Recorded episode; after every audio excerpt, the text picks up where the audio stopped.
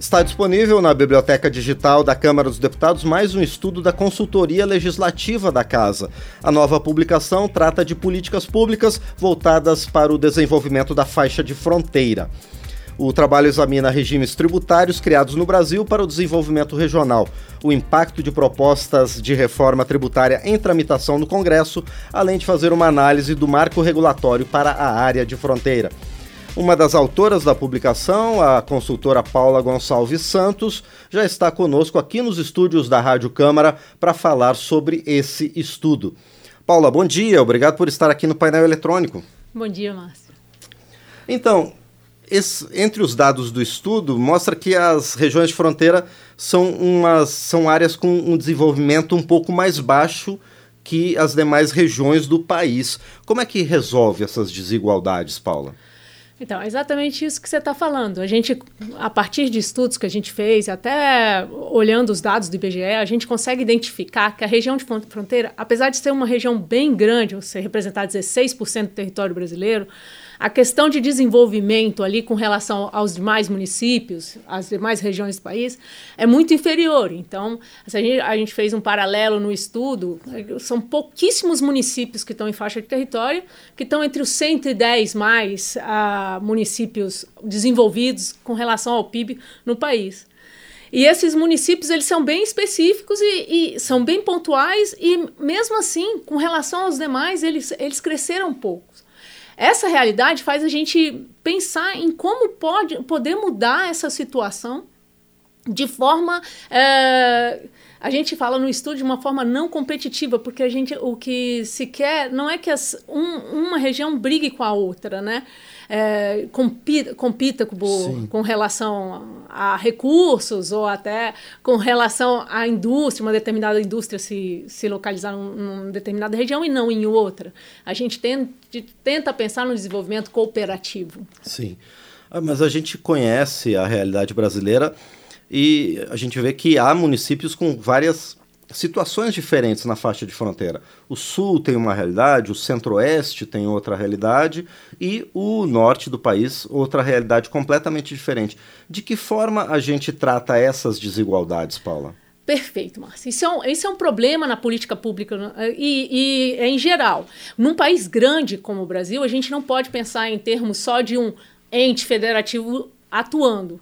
O ideal é que a gente atue em, em, uh, de forma conjunta. Então, você pega um município, tanto a prefeitura, quanto o Estado e quanto o, a, a União, como ente federativo, agindo de modo que um dê suporte para o outro. Só quem tem sabe o que está acontecendo na localidade, logicamente, é o município.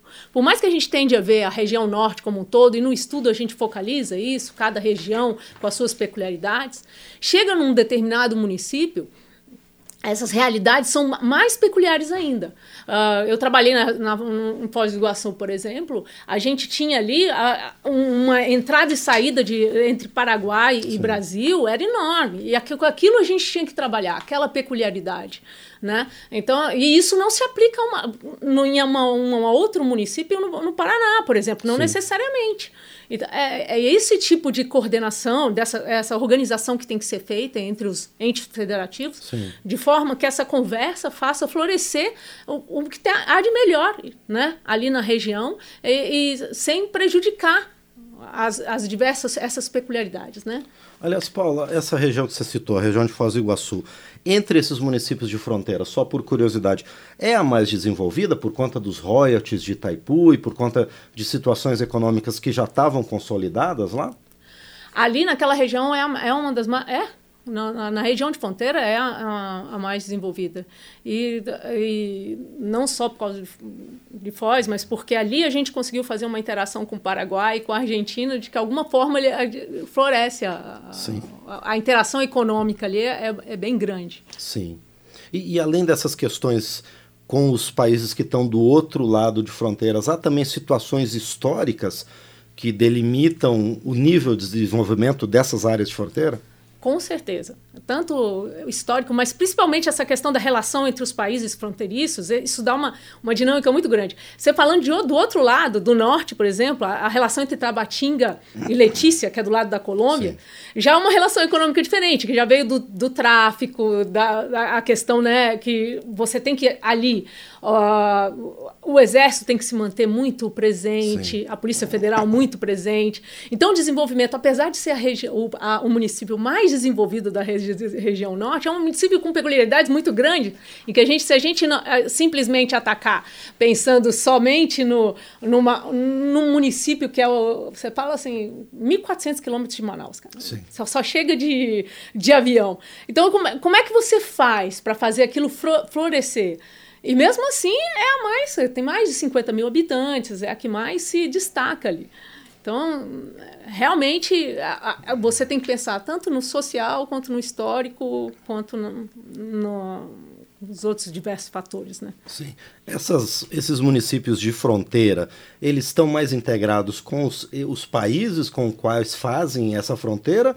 Por exemplo, Tabatinga está mais relacionado com Peru, Colômbia ou com Manaus, assim como Foz e a região, mais com Curitiba ou mais com Paraguai? Como é que funciona essa dinâmica? Isso, isso que você está falando é muito interessante, porque eh, são, são vários níveis de dinâmica, se você pode pensar assim. Então, assim, eu diria que Tabatinga está mais ligado à Letícia do que ligado a, a, ao resto do país.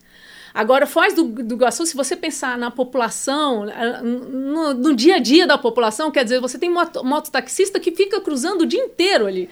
Sim. Então, eh, né, o, a, o povo em si, as pessoas em si estão mais ligadas. Mas aí, se você pensar num, num, num determinado outro nível, né, se você pensar em política de comércio exterior, que você quer fechar a, a fronteira em algumas, para ter até uma proteção do mercado interno, aí você já fala de outro. De, então, você tem que pensar em dois níveis. Você protege, mas mas você também não pode fazer com que a economia local faleça. Então, uh, você tem várias pessoas que moram no Brasil, mas trabalham no Paraguai, e elas têm que passar a fronteira diuturnamente. Então, co como fazer isso funcionar? Né? Sim, pois é. Essa é a pergunta que eu vou fazer para você agora, Paula. Como fazer isso funcionar? Nesse caso que tem um outro país, a gente funciona com, com, acordos. Normalmente se fazem acordos, no âmbito da Receita você tem acordo com a, com a Receita do Paraguai, você tem é, no âmbito do Mercosul também, essas regiões fronteiriças a gente focaliza ela, então tem um, um acordo só para aquilo ali. O que, que, o que, que Foz do Iguaçu precisa? O que, que Tabatinga e Letícia precisam para florescerem juntas? Porque, na verdade, você chega a um ponto em que um, você não pode pensar em uma realidade sem a outra. Eh, não, você não tem como falar assim, ah, eu vou. Independente do que está acontecendo no Paraguai, eu vou fazer Foz do Iguaçu crescer. Você não consegue. Porque os dois já estão ali tão intrinsecamente conectados Sim. que você precisa pensar nessas duas realidades. E o trabalho que a consultoria fez, Paula, ainda avalia o marco regulatório para essas regiões de fronteira. E o que, que constitui esse marco regulatório e de que forma ele pode auxiliar no desenvolvimento dessas regiões? A gente tem um Plano Nacional de Desenvolvimento, que é um plano feito pelo Poder Executivo, olhando para o futuro, como é que a gente vai trabalhar. Atualmente, a gente está um pouco parado nessa situação. Então, o Poder Legislativo está buscando soluções uh, através. Até eu cito um PL, agora eu esqueci o número, mas eu cito um PL no trabalho, Sim. a gente sempre cita, e está tentando ver como, como fazer isso funcionar. O problema realmente é você tentar fazer uma política que, é, que, que traga retornos, né? Que, porque não é só questão de você dar o benefício. Esse é o pro problema, grande problema de, um, de, de, você tentar desenvolver uma região. Não adianta você dar simplesmente um benefício tributário e esperar que aquilo faça a economia florescer.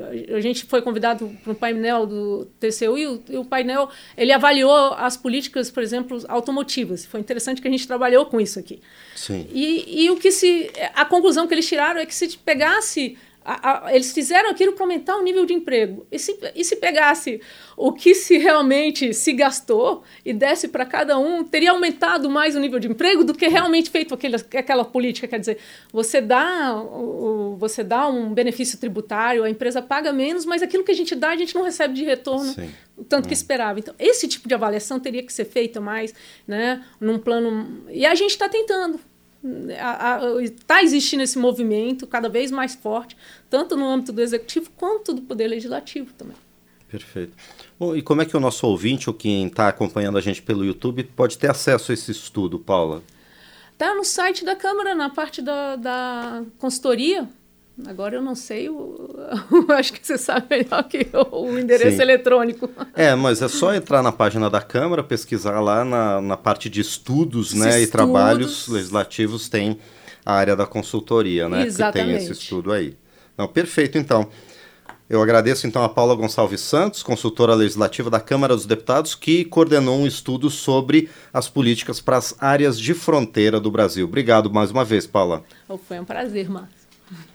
Muito bem, então a gente conversou com Paula Gonçalves Santos, consultora legislativa da Câmara dos Deputados.